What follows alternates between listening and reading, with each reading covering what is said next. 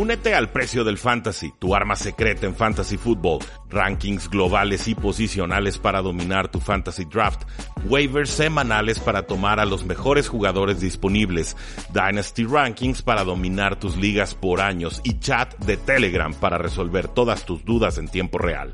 Visita stam.store diagonal precio NFL o da clic al link en este episodio para suscribirte.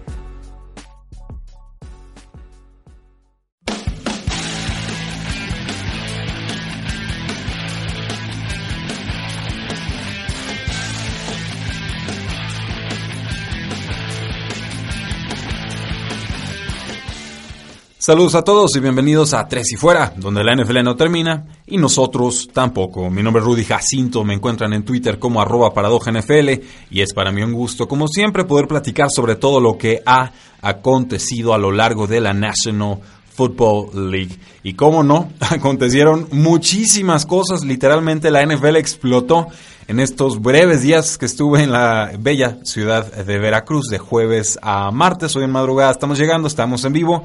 Eh, todavía no nos reponemos, pero ya saben que tenemos que hacerles llegar el mejor contenido de NFL en español y por eso estamos aquí. ¿De qué vamos a platicar el día de hoy? Vamos a platicar de detalles, consecuencias ramificaciones del retiro del quarterback Andrew Luck de los Indianapolis Colts.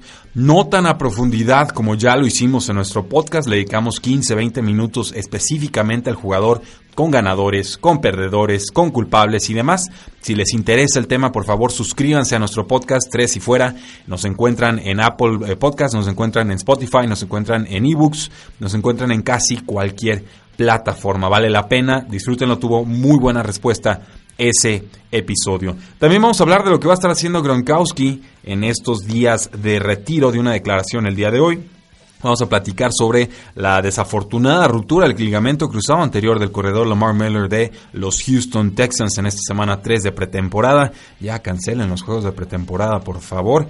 Eh, la noticia triste del centro de los Patriotas, eh, David Andrews, que pues su temporada está en riesgo después de que le encontraron una embolia pulmonar, básicamente coágulos de sangre en los eh, pulmones. Más muchas noticias más, entre ellas también vamos a hablar del impacto fantasy de la semana 3, que corebacks, corredores, receptores y a las cerradas tuvieron buenas o malas actuaciones en esta semana que se dice es la más importante rumbo a la preparación ya propiamente de la temporada como tal pero que ciertamente me da la impresión que los equipos cada vez la van menospreciando, ignorando más. Yo creo que ya podríamos fácilmente prescindir de los cuatro juegos de pretemporada, podríamos dejarlo en dos, y yo más bien propondría que hubiera prácticas conjuntas para que entonces realmente los coaches puedan detener las jugadas y practicar una situación de juego específica. O sea, si quieres ensayar una tercera y diez, ¿para qué te esperas las dos o tres veces que la puedas ensayar en un, en un scrimmage, en un juego eh, de pretemporada?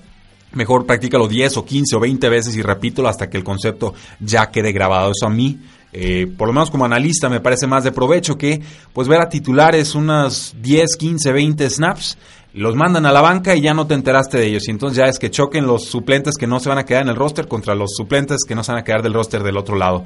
Eh, creo que ya estamos próximos a rebasar eso. Creo que sí va a haber reforma en cuanto al número de juegos de pretemporada, pero seguramente llegará con el CBA del 2021, el acuerdo entre dueños y la Asociación de Jugadores de la NFL. Muchas gracias a todos los que se están conectando. Este programa se transmite en vivo desde el Tecnológico de Monterrey, Campus Guadalajara, a través de su señal de Sinapsis Medios. También se está transmitiendo en nuestra página de Facebook, en nuestro canal de Twitter y en nuestra página oficial de YouTube. Ahí nos encuentran ya como youtube.com, diagonal C, diagonal 3 y fuera con el, número 3. Hablemos entonces de los Indianapolis Colts que llegaron a un acuerdo con este quarterback Andrew Luck, un retiro sorpresa, un retiro que congeló aficionados, a coaches, a jugadores, etcétera.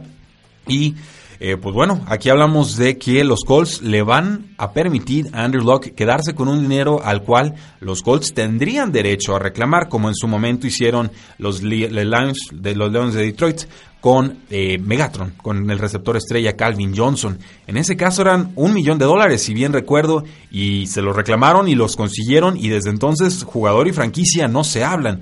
Aquí los Colts deciden que le van a, dejar a Andrew Locke 24. 8 millones de dólares, entre ellos 12.8 millones de dólares prorrateados por el bono de, eh, firmar y pues bueno, eh, otros 12 millones de dólares que le iban a dar por roster de bonuses por estar en activo con el equipo. Los Colts dijeron, está bien Andrew Luck, muchas gracias por todo, te puedes quedar con estos casi 25 millones de dólares. Es un gran gesto de los Indianapolis Colts, yo lo aplaudo. Nunca le pusieron línea ofensiva al pobre Andrew Luck, le rompieron la voluntad de jugar, le rompieron el cuerpo, se lo están pagando ahora sí con creces.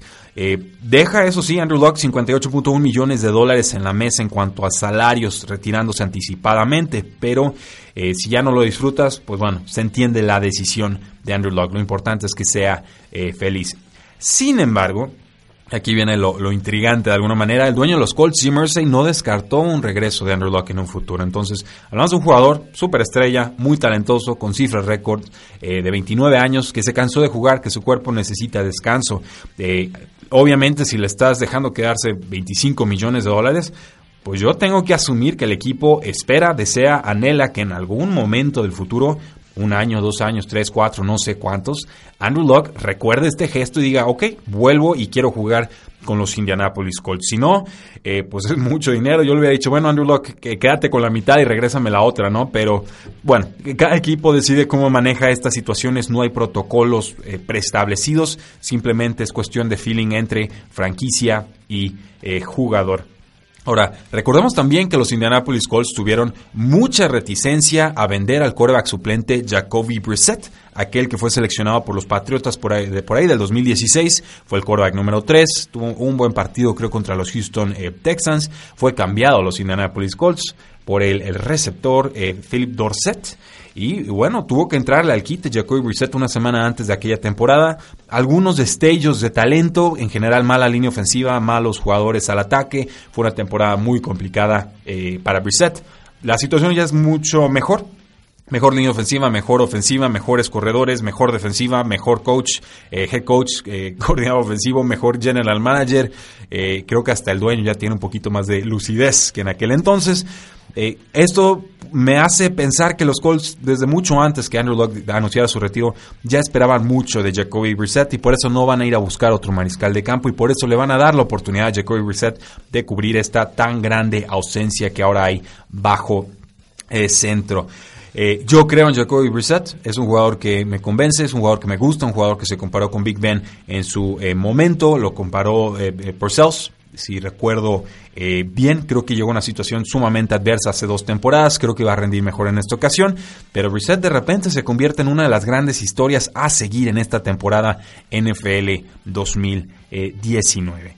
Con Robert Gronkowski salió a dar un anuncio y bueno, él tampoco descartó regresar a la NFL en algún momento, dice que por fin Después de más de una década, su cuerpo ya no le duele. Imagínense estar con una década de dolor todos los eh, días. No descartó regresar a la NFL, pero dice que no va a suceder en un futuro cercano. Eh, algunas fuentes dicen que hay un 40% de probabilidad de que regrese Gronkowski. Veremos. Los Patriots tienen muchas necesidades en esa posición. Suspendido el veteranazo Ben Watson el primer mes de acción. Está lesionado Matt Lacoste, que llegó de los Broncos de Denver y nunca se ha destacado como un receptor eh, importante. Pero nos dice Robert Gronkowski que él, ya también le estaba perdiendo el gusto a jugar fútbol americano y que le dolía mucho la pierna y que tuvo que vivirse en el, en, el hospital, que están retirando sangre por un golpe tan fuerte que recibió en el cuádriceps después de este último Super Bowl, entonces que no podía ni dormir más de 20 minutos seguidos. Eh, una especie de, de, de historia y explicación que dio en el que casi derramaba lágrimas Gronkowski, una, una faceta en la que pocas veces lo hemos visto y apreciado, pero sepan que él va a estar haciendo abogacía, va a estar peleando para que las ligas profesionales de los Estados Unidos permitan el uso de canibanoides para eh, manejo de dolor y recuperación de jugadores. Es decir, le quitamos los, los efectos nocivos, eh, alucinógenos, eh, lo, lo que hace droga la droga, digamos, de la marihuana, dejamos las cualidades de salud y esas son las que Robert Gronkowski trae una nueva marca que va a estar empujando, va a estar promoviendo en todas las distintas ligas profesionales de la NFL. Él ya lo está consumiendo, él dice que le funciona, él dice que le gusta y, yo le creo y prefiero que consuman marihuana o sus derivados eh, más eh, inocentes, eh, mediáticamente hablando, a que estén consumiendo opios de todo tipo que son sumamente más nocivos y adictivos.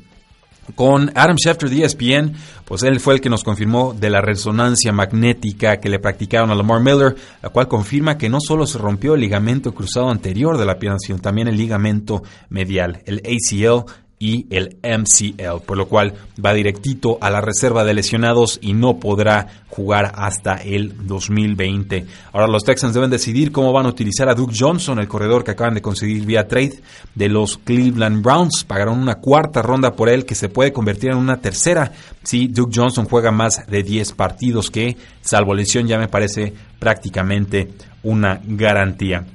Eh, Duke Johnson, para los que no saben, a pesar de ser un jugador más bajito de promedio, es el corredor histórico en cuanto a yardas en, los Miami Hurricanes, o sea, a nivel colegial.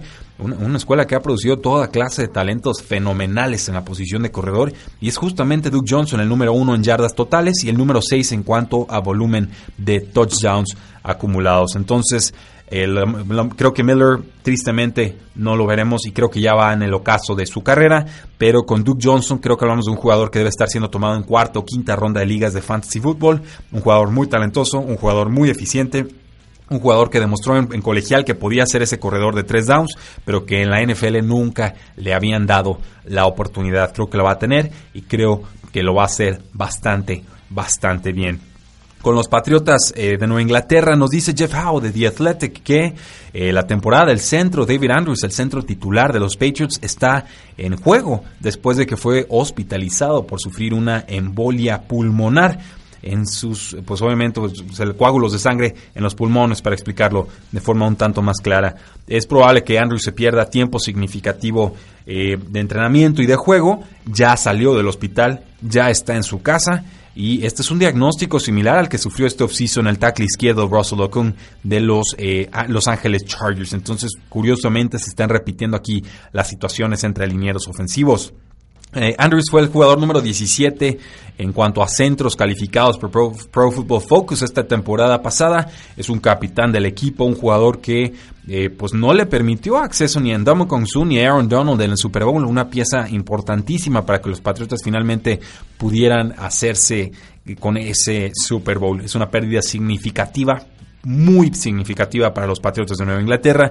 Por el momento el titular sería Ted Karras, que puede ser desplazado y no tiene ni la técnica ni la fuerza que ha demostrado Andrews en temporadas anteriores. Va a haber una serie de rotaciones y distintas opciones eh, bajo centro, pero esto es delicado si hablamos de un coreback que ya tiene 42 años, menos movilidad de la que muy pocas veces tuvo, o sea, no era un coreback muy móvil, ya tiene 42 años y le vamos a estar cambiando el centro, tan peligroso como el año pasado estarle cambiando el tackle izquierdo, pero veremos en qué queda todo esto con los Patriotas de Nueva Inglaterra y sobre todo ver si eh, David Andrews es puesto en reserva de lesionados o no, porque entonces esto determinará si puede participar o no en esta próxima eh, temporada. Con los Vaqueros de Dallas, pues hubo una renovación estrella, pero no la que todos esperábamos. El linebacker Jalen Smith renovó con los Vaqueros de Dallas por 5 años y 64 millones de dólares, lo cual lo tendrá con el equipo hasta el 2023.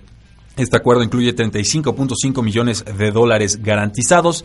Smith iba a entrar a la agencia libre restringida y pues recuerden cómo entró Jalen Smith a, las ligas profesionales. Un jugador que se lastima en su último juego de tazón. Una lesión brutal de rodillas, se rompió todo, tuvo daño de nervios, no podía levantar ni la punta del pie, no tenía sensibilidad. Tardó dos años en poder recuperarse. Los vaqueros de Dallas arriesgaron con él. Su médico fue el que hizo el parte médico para el resto de la liga en el momento de que estaban en el scouting colegial. Eh, y obviamente, pues le transmitió suficiente confianza al equipo para que finalmente decidieran tomarlo. Creo que fue a inicios de la segunda ronda. Esta última temporada ya se convirtió en un jugador de tres downs, mucho rango, mucho desplazamiento, muy buenas tacleadas, cuatro capturas, cuatro pases bloqueados, dos fumbles forzados y además 121 tacleadas. Bien calificado por Pro Football Focus la temporada pasada y ya es pieza clave de este rejuvenecimiento defensivo que están teniendo los vaqueros de Dallas. Me da muchísimo gusto por él, un jugador que las sufrió y las sufrió en serio y salió adelante y ya está cobrando como los grandes. Con los Houston Texans tenemos un jugador que recibió la etiqueta de jugador franquicia y no la ha firmado y por estar bajo la etiqueta de jugador franquicia no puede firmar una extensión de contrato, ni con este equipo ni con cualquier otro al que pudiera ser cambiado. Por lo pronto, J. Clown y el outside linebacker de los Houston Texans ya despidió a su agente Buzz Cook. No estaban de acuerdo en muchas situaciones en cuanto al futuro, a cómo debería ser el futuro de J. Clowney Dice Clowney que está sumamente frustrado, se tiene que esperar cinco días para poder contratar a otro agente. Y lo que trascendía el día de hoy es, era que los Miami Dolphins estaban peleando seriamente por conseguir al jugador, pero que los Houston Texans estaban pidiendo al tackle izquierdo titular del equipo y eso es algo que definitivamente no deberían de estar ofreciendo los eh, Miami Dolphins si están en reconstrucción. Eh, quedan 12 días para que los Texans empiecen su primer partido de la temporada. Entonces, esto se tiene que resolver sí o sí. Tenemos que saber de forma inmediata si va a estar con Texans o si va a cambiar de equipo. En declaraciones del lunes, el head coach de los Redskins, Jay Gruden, dice que tiene muy serias dudas de que finalmente vayan a cambiar al tackle izquierdo Trent Williams de los Washington Redskins. Eh, no se quieren dar cuenta del tremendo problemón que tienen en vestidores los Washington Redskins. ¿eh? Llevo dos meses diciéndoles que ya se tardaron en venderlo, que Trent Williams a sus 31 años no va a jugar de nuevo con esta franquicia que está sumamente molesto con los médicos porque tardaron en diagnosticarle un tumor no cancerígeno que tenía en la cabeza y, además pues simplemente obviamente está frustrado con la franquicia. Entonces yo creo que es una situación irreconciliable. Yo sí creo que Trent Williams va a cumplir su amenaza de no jugar hasta que decidan eh, cambiarlo cortarlo o forzarlo al retiro. No lo sé pero es un titular de nueve temporadas, un Pro Bowler, un jugador estrella, eh, alguien a quien van a extrañar definitivamente los Washington Redskins, porque insisto, no creo que vaya a jugar con Washington esta temporada y Washington parece eh, querer meter la cabeza debajo de, tierra, apagar todos los focos, no enterarse de nada, no, comprar periódicos, no, ver las noticias y simplemente esperar a que los problemas se resuelvan solos. Eh, les tengo malas noticias, Washington Redskins, los problemas nunca se resuelven solos. Con los vaqueros de Dallas nos dice Ed Warner de ESPN que los vaqueros ya le hicieron una oferta a Ezekiel Elliott para convertirlo en el segundo corredor mejor pagado de toda la NFL. Esto presupondría que sería dinero superior a lo que recibió Le'Veon Bell con los Jets de Nueva York este offseason, pero inferior al que cobró eh, Todd Gurley con los Ángeles Rams la temporada pasada. Eh, obviamente Ezekiel no ha aceptado porque él se cree el mejor corredor de la NFL. Yo no soy nadie para decirle que no lo es. Y normalmente cuando un jugador estrella llega, lo normal es que supere el contrato del jugador estrella que llegó antes que él a firmar ese contratazo. Eh, los vaqueros de Dallas no lo quieren hacer porque eh, uno está pidiendo anticipadamente el dinero. Ezekiel Elliott va a entrar a su cuarta temporada y Vaqueros puede controlar su cuarto año, controlar su quinto año, aplicarle una etiqueta de jugador franquicia en el sexto y volverle a aplicar una etiqueta de jugador franquicia en el séptimo. Entonces hay todavía cuatro años de posible control para los Vaqueros de Dallas y por eso no se sienten tan comprometidos a ofrecer ese dinero de inmediato. Pero eh, ciertamente yo esperaría más de Dallas en el campo si estuviera Ezekiel Elliott a que si no lo estuviera. Por lo pronto, Ezekiel Elliott está en Los Cabos entrenando con el Hall of Famer Marshall Falk. Y bueno, seguimos a la espera de ver cómo se resuelve esta situación. Si no aparece Ezekiel Elliott con los vaqueros de Dallas en la semana 1, creo que tenemos que considerar a Tony Pollard, el novato de cuarta ronda, como un jugador running back 2 para esa primera semana y las que sea que se ausente Zeke. Bonnie en por de NFL Network nos dice que Melvin Gordon también espera que su holdout, su huelga, eh, se extienda después de la semana 1 de temporada NFL. Yo he mantenido que Melvin Gordon tiene una postura negociadora un poco más fuerte que la de Ezekiel en cuanto a que su contrato sí vence esta, esta temporada. O sea, sería vence este contrato, su opción de quinto año que sí tomaron los, los Chargers, le podrían aplicar una etiqueta de jugador franquicia y luego le podrían aplicar una segunda que para mí, sinceramente, eh, Melvin Gordon no vale esa segunda etiqueta de jugador franquicia. Es un jugador menos talentoso que Ezekiel es un jugador que no se mantiene sano como Ezekiel y por eso no le quieren ofrecer los 13 millones que está pidiendo Melvin Gordon. Le dan 10 y le ofrecieron 10 más unos incentivos seguramente por tener participación en el campo y mantenerse sano. Melvin Gordon no los quiso y creo que ahí sí se pegó un disparo al pie y tendremos que ver a Austin Eckler y a Justin Jackson como los corredores suplentes de este equipo. Creo que lo van a hacer bien, creo que son competentes, creo que son capaces y creo que finalmente Melvin Gordon va a tener que desistir. Con Ian Rappaport también de NFL eh, Network, eh, NFL.com, nos dice que el strong safety de los Chargers, Derwin James, ya se sometió a cirugía de pie y que iniciará la temporada en reserva de lesionados. Un golpe brutal para la poderosa defensiva de Los Ángeles Chargers. Tienen varias lesiones importantes, la de Russell Okung, tackle izquierdo, ahora la de, la de Derwin James, que es el capitán prácticamente del centro del campo, pass rusher, te defiende el pase, te defiende a las cerradas, te defiende receptores abiertos, corredores, lo que le pidas, en realidad lo, lo hace y lo hace a un nivel bastante excelente. Por lo cual, los safety titulares de los Chargers serán Adrian Phillips y Rashawn Jenkins, que no te van a ofrecer lo que un Derwin James. Con los Titans, el tackle izquierdo Taylor Lewan va a cumplir una suspensión de cuatro partidos por violar la política de sustancias indebidas. Veo que nuestro productor titán Mario Uscanga, muchas gracias por estar en los controles. Lo siento, estoy madrugado, cansado y desvelado, entonces se me pasó agradecerte tu trabajo, pero eh, pues sí, asienta con la cabeza porque es una baja sensible para los titanes de Tennessee en lo que será una temporada clave y definitiva para confirmar si Marcus Mariota es o no es el coreback franquicia que necesitan los Titanes. Él metió una apelación, no procedió, por lo cual tendrá que volver con los Titans hasta la semana 5 que se enfrenten a los Buffalo Bills. Este jugador, Taylor Lewan, ha sido Pro Bowler en tres ocasiones distintas. Él, pues bueno, simplemente va a perder 3.4 millones de dólares de los 14.5 que tenía pronosticado cobrar esta temporada de sueldo base. Es un dineral. Y sin él, pues los titanes tendrán que utilizar a Dennis Kelly para proteger el lado ciego de Marcus Mariota. Con los Patriotas de Nueva Inglaterra, pues strong safety Pat Chung fue citado por posesión de cocaína. creo que el mismo Patrick Chung llamó a la policía a su casa y ahí fue donde le encontraron la cocaína. Eh, no quizás la decisión más inteligente en su ya longeva carrera en la NFL, pero eh, se declaró no culpable, no sé bajo qué fundamentos o con qué argumentos específicos. Puede haber consecuencias reales, puede haber una suspensión de la NFL, por supuesto. Van a dejar que el proceso legal se, se desarrolle con total, eh, total normalidad.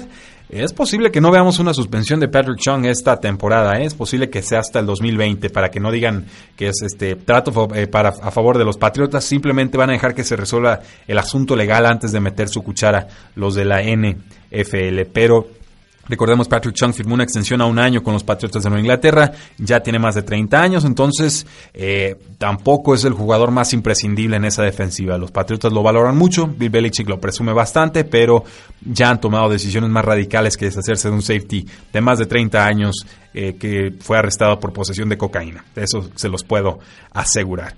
Con los Lions firmaron por fin al nose tackle Damon Harrison una extensión de un año y 11 millones de dólares, por lo cual va a cobrar 12 millones de dólares en las próximas dos temporadas. Se saltó los, los eh, OTAs los off-season training activities en busca de un nuevo eh, contrato. También se perdió buena parte del training camp, pero obviamente ya los Lions están convencidos de que está saludable y le ofrecieron este muy buen dinero. Damon Harris es de los mejores, si no el mejor liniero defensivo deteniendo corridas y acumulando a linieros ofensivos. Él es de los pocos que podría realmente hacer un doble bloqueo en esa punta del centro de la línea defensiva. Me parece una muy buena contratación de los Detroit Lions a futuro. Con los Dolphins firmaron al receptor Jaquim Grant por una extensión de cuatro años. Estará con el equipo hasta el 2023 un contrato que puede valer hasta 24 millones de dólares.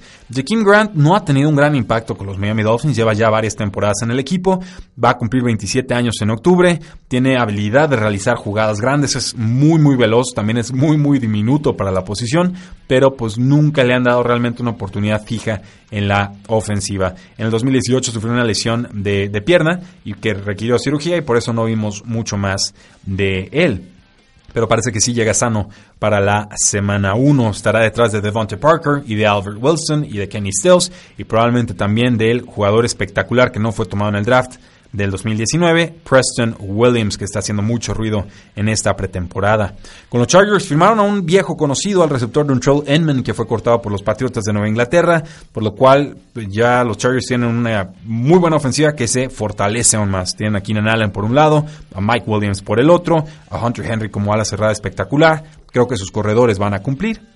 Ahora tenemos a Dontrell Inman como receptor número 2, perdón, número 3 o hasta número 4 del equipo y esto es muy buenas, muy, buenas noticias para ellos. A mí Dontrell Inman me parece un jugador veloz, un jugador capaz, con producción adecuada en la NFL. Simplemente los Patriots están muy cómodos con el grupo de, receptores que tienen en estos momentos.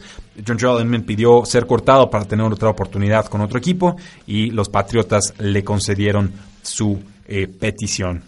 Obviamente la química que ya tiene con Philip Rivers no le cae nada mal al equipo. Con Antonio Brown, pues nos dice Pro Football Talk que ya próximamente va a elegir un casco, alabado sea el señor, eh, el señor eh, Antonio Brown, por supuesto, y está próximo también a recibir un patrocinio por su casco, lo cual... Pues bueno, supongo que si vamos a sacarle algo de provecho a toda esta desgraciada situación que se volvió el, circo del circo del circo en, en Oakland, pues bueno, por lo menos saca algo de dinero por ello, ¿no? Eh, ya metió una segunda queja con la NFL por el tema del casco, ya por segunda vez le dijeron que no procede su, reclamo, no ha desarrollado nada de química con Derek Carr, no han entrenado juntos en todo el offseason, pero pues bueno, sabemos lo talentoso que es Antonio Brown y simplemente es esperar que el jugador responda en los momentos importantes y que realmente es ese jugador por el cual los Raiders hicieron un trade y al cual ofrecieron una renovación, o más bien un eh, aumento salarial importante sin tener que pedirle más años o exigirle más años al jugador de eh, contrato. Y una noticia tristísima, me enteré de esto, creo que fue el sábado pasado.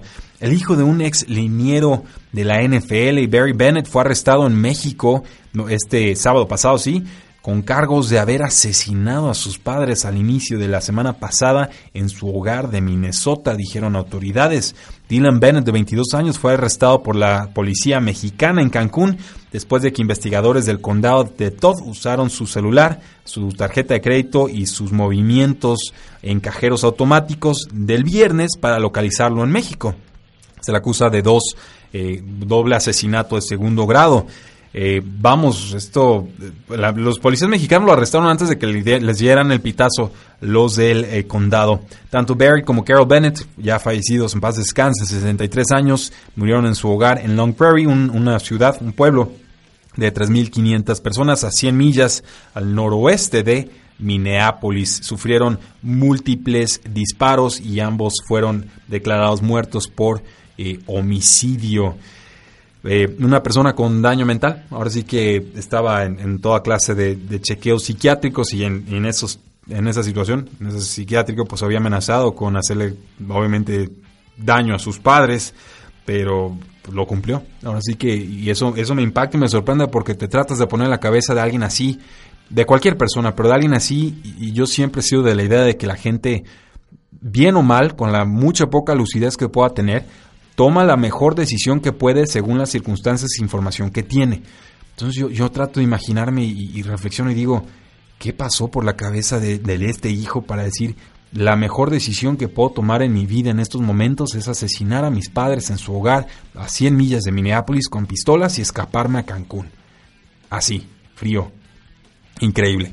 Pero bueno, eh, descansen en paz. Eh, Barry Bennett, eh, vamos, un jugador, lineado defensivo, estuvo 11 temporadas en la NFL con los New Orleans Saints, con los Jets de Nueva York y con los Minnesota Vikings antes de retirarse en 1988.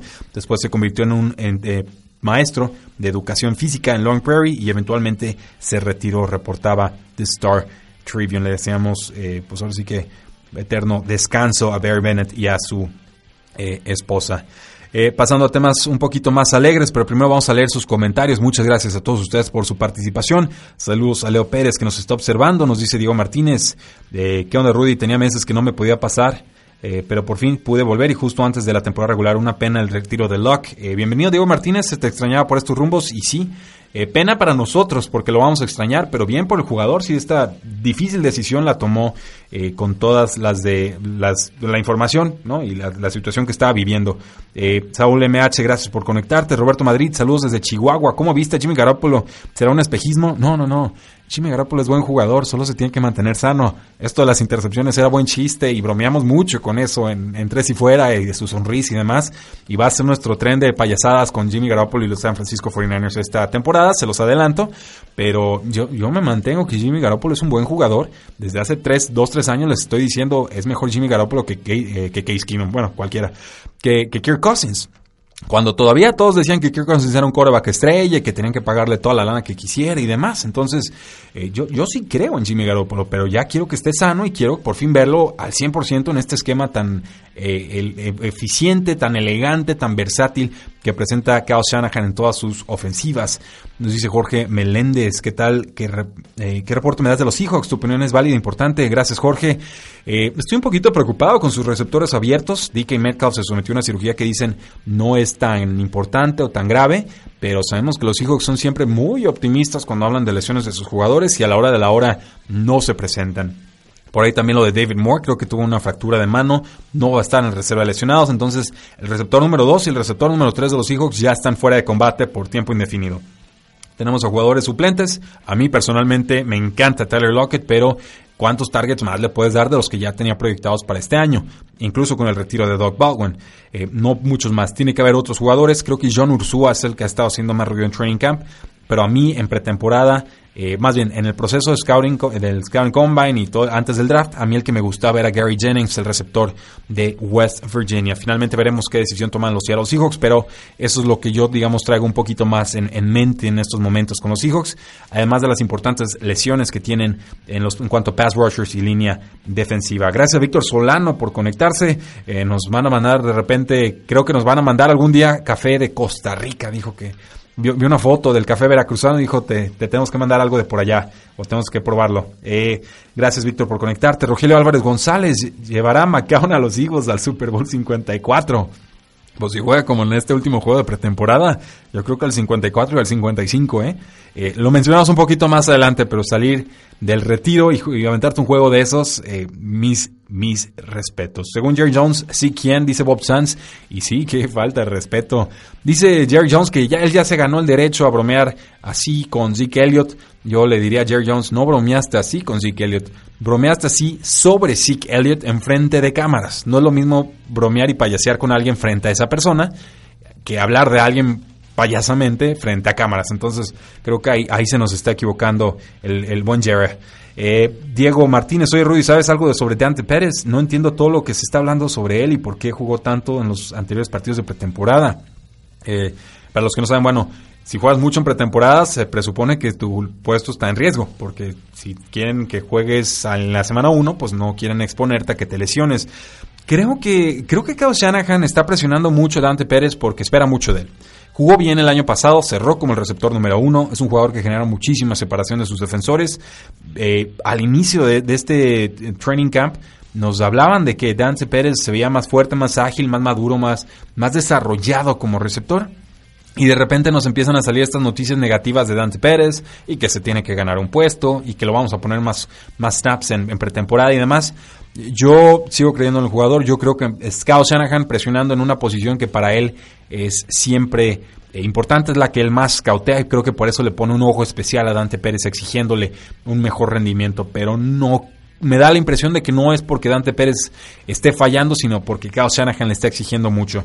Esto, es, esto quiere decir que yo lo voy a seguir tomando en ligas de fantasy fútbol y si estas noticias sirven para que se vaya algunas rondas más tarde, yo encantado.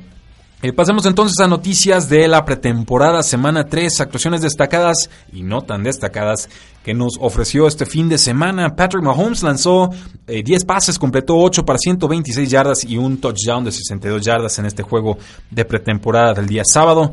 Hizo todo su daño en dos series.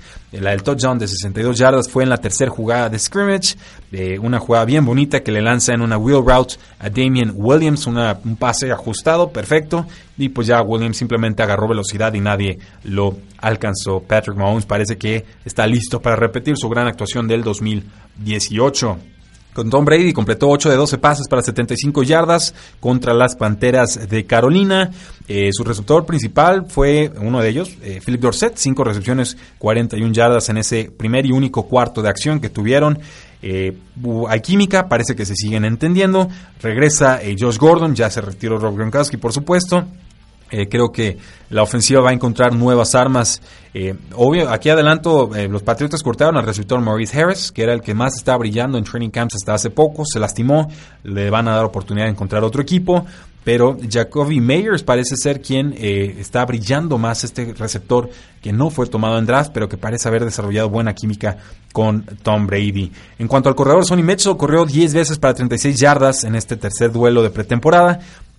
Dos acarreos largos, uno de ellos de más de 30 yardas anulados por Holdings, que cometió la línea ofensiva. Este jugador de segundo año se ha visto muy bien, muy ágil, muy fuerte, eh, muy decisivo. Les dije que no me lo estuvieran sepultando. Las noticias por meses y meses y meses era Sonny Mitchell no está, Sonny Mitchell está lastimado, tomaron un corredor en tercera ronda, Damian Williams es buen jugador, etcétera.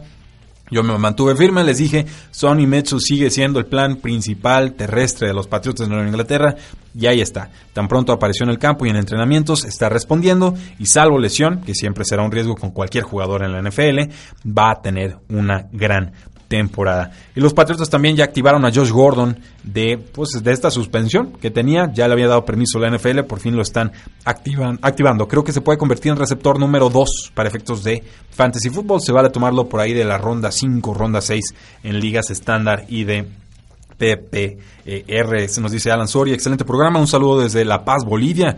Creí que iba a ser La Paz, eh, Baja California Sur y no, es hasta Bolivia el abrazo. Muchísimas gracias, Alex Soria, por sintonizarnos. Con Kyler Murray, el corredor, título, corredor, bueno, también es corredor de los Arizona Cardinals, pero sobre todo es coreback. Eh, completó 14 de 21 pases para 137 yardas en este tercer juego de los Arizona Cardinals. No tuvo mucho éxito por tierra en esta ocasión, corrió cuatro veces para 9 yardas, pero se vio un poquito más impreciso de lo que muestran los, los stats.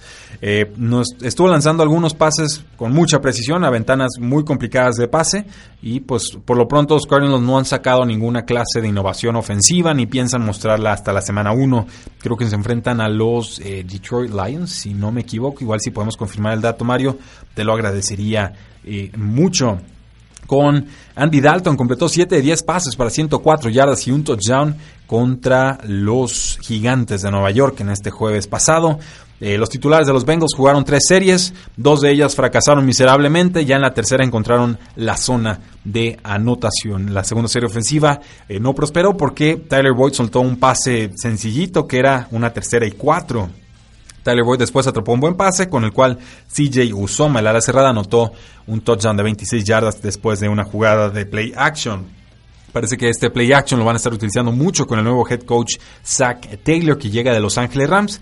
Y play action no es otra cosa que un engaño de corrida para hacer un, pase. Así de sencillo. Fingimos que vamos a correr, buscamos que los linebackers y los cornerbacks quizás se acerquen un poquito más a la línea de golpeo y entonces eso nos abre espacios más en profundidad para atacar y tener mayor eficiencia. Play action es una forma muy práctica y sencilla de elevar la productividad y la eficiencia de corebacks en la NFL. Generalmente funciona hasta con corebacks mediocres. Ni siquiera tienes que establecer el juego terrestre según métricas avanzadas para que el play action funcione. Entonces me da gusto verlo en esta ofensiva nueva de los Cincinnati Bengals. Con Matthew Stafford completó 12-19 pases para 137 yardas y un touchdown contra los Buffalo Bills. Eh, ya por fin se vio bien la ofensiva de los Detroit Lions. Consiguió una jugada de 11 yardas muy atractiva con el corredor Ty Johnson. Encontró la zona de anotación. También utilizó mucho a la cerrada novato TJ Hawkinson. Lo buscó en cuatro pases para 53 eh, yardas. Sé que no estamos viendo a Matthew Stafford como quarterback titular para efectos de fantasy fútbol, pero manténganlo en mente. Es un quarterback talentoso, me sigue gustando. Simplemente parece que esta ofensiva se va a enfocar mucho más en el juego terrestre y por ahí es donde bajan las oportunidades de pase y también de producción para efectos de fantasy eh, fútbol. Eh, con James Winston completó 9 de 19 pases para 88 yardas y 0 touchdowns, 0 intercepciones, además de que corrió dos veces para 6 yardas contra los Cleveland Browns. Y desde el inicio ya estaban este, pidiendo que, lo sacaran del campo porque lo capturaron 5 veces esa línea ofensiva de Tampa Bay. ¿Cómo les va a dar problemas? Y qué bien se ve la línea defensiva de los Cleveland Browns. 5 capturas para pérdida de 29 yardas. Qué bueno que salió con eh, vida. Eh, vamos, eh, sigo esperando buenas cosas de Tampa Bay, pero espero cosas mucho mejores de los Cleveland Browns. ¿Qué más tenemos por aquí? Tenemos al chico de oro, la sonrisa de oro de la NFL, Jimmy Garoppolo. Se quitó el óxido, ya está mejorando de su lesión y completó 14 de 20 pases para 188 yardas y un touchdown en la primera mitad del partido. Actualmente está siendo tomado en tercera ronda de ligas de fantasy football, el cora número, número 21, por lo cual creo que es un buen descuento en una ofensiva que debe ser bastante, bastante eh, poderosa. Con los Minnesota Vikings, el quarterback Kirk Cousins completó 3 de 13 pases para 35 yardas, 0 touchdowns y 0 intercepciones. Se vio, se había visto bien en pretemporada, aquí ya se vio bastante, bastante mal. Los Vikings quieren establecer el juego terrestre con el coordinador ofensivo Kevin Stefanski. Creo que por ahí podría irse desde la temporada. No es la mejor forma de atacar en la NFL moderna. Correr es, es útil, pero en momentos específicos no convertirlo en la base de tu ataque y creo que ese es el problema cuando tenemos a head coaches defensivos que se quieren meter a opinar en la ofensiva en vez de dejar que los coordinadores ofensivos hagan lo que ellos mejor entienden que es atacar. Veremos. Por lo pronto, Kirk Cousins, quarterback número 2 para efectos de fantasy football.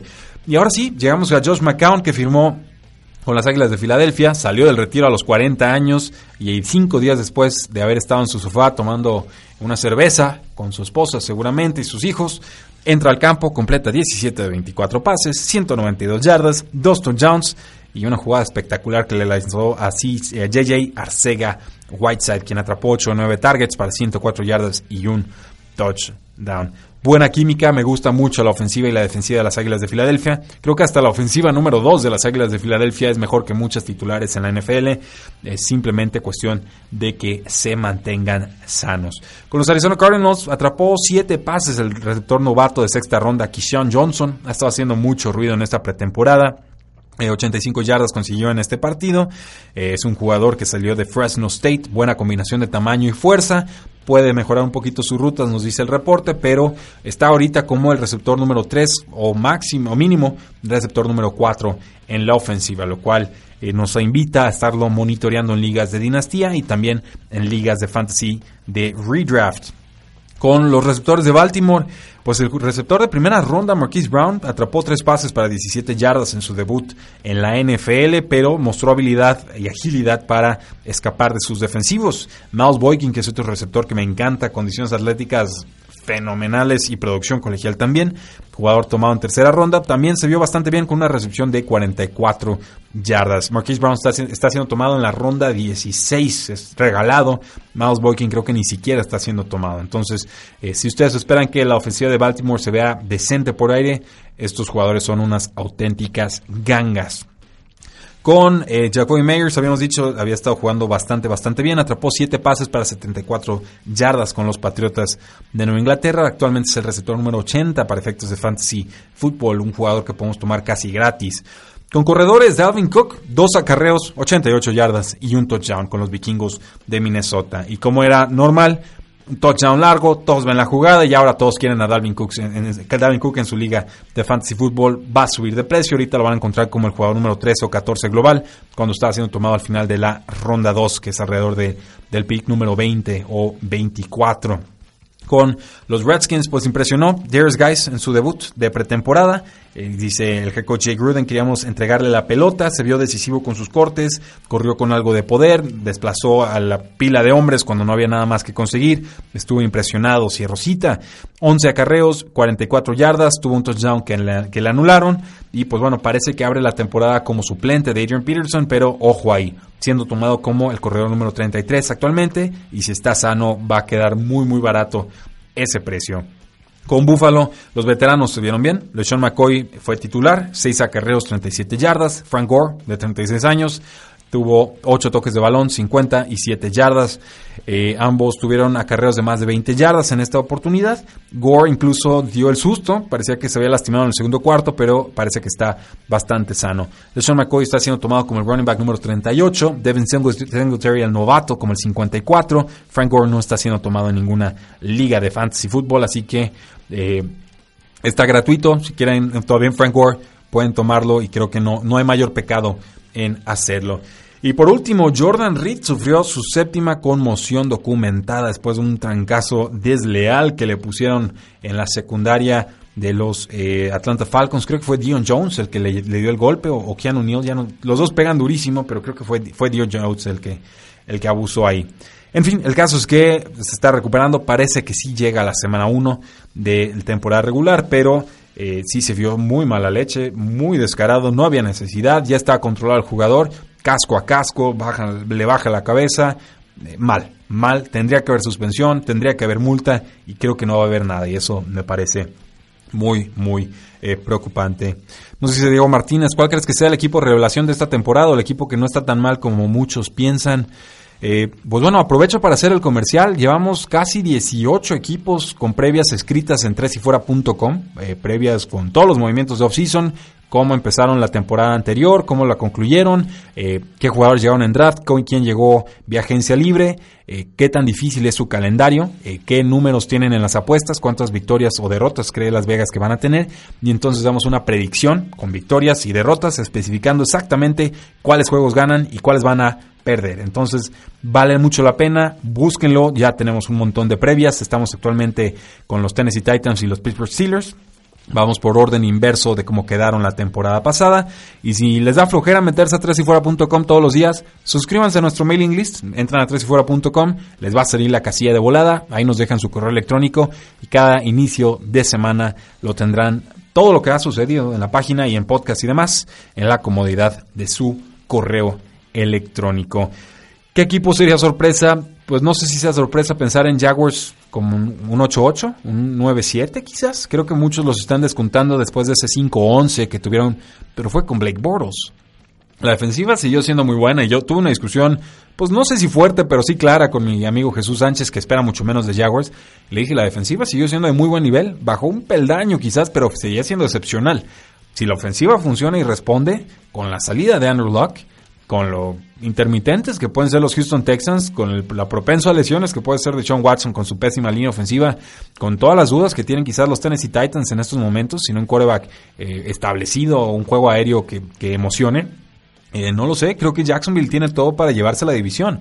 Yo en estos momentos tengo a los Houston Texans, pero simplemente digo, no se duerman con los Jacksonville Jaguars, siguen muchos de esos jugadores que sorprendieron en el 2017 en activo en el roster. Y nos dice Jorge Meléndez, y con esto cerramos. ¿Sabes si los Leones firmaron un quarterback mexicano? Sí, firmaron a Luis Pérez, su tercera aparición con un equipo de la NFL en su breve carrera. No ha mostrado mucho Luis Pérez, sinceramente. Creo que ni pusimos la noticia entre si fuera en nuestras distintas redes sociales.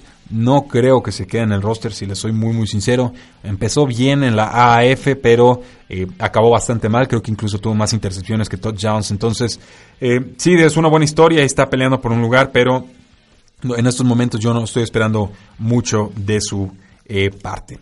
Por lo cual, damas y caballeros, les. ¿Vamos qué, perdón?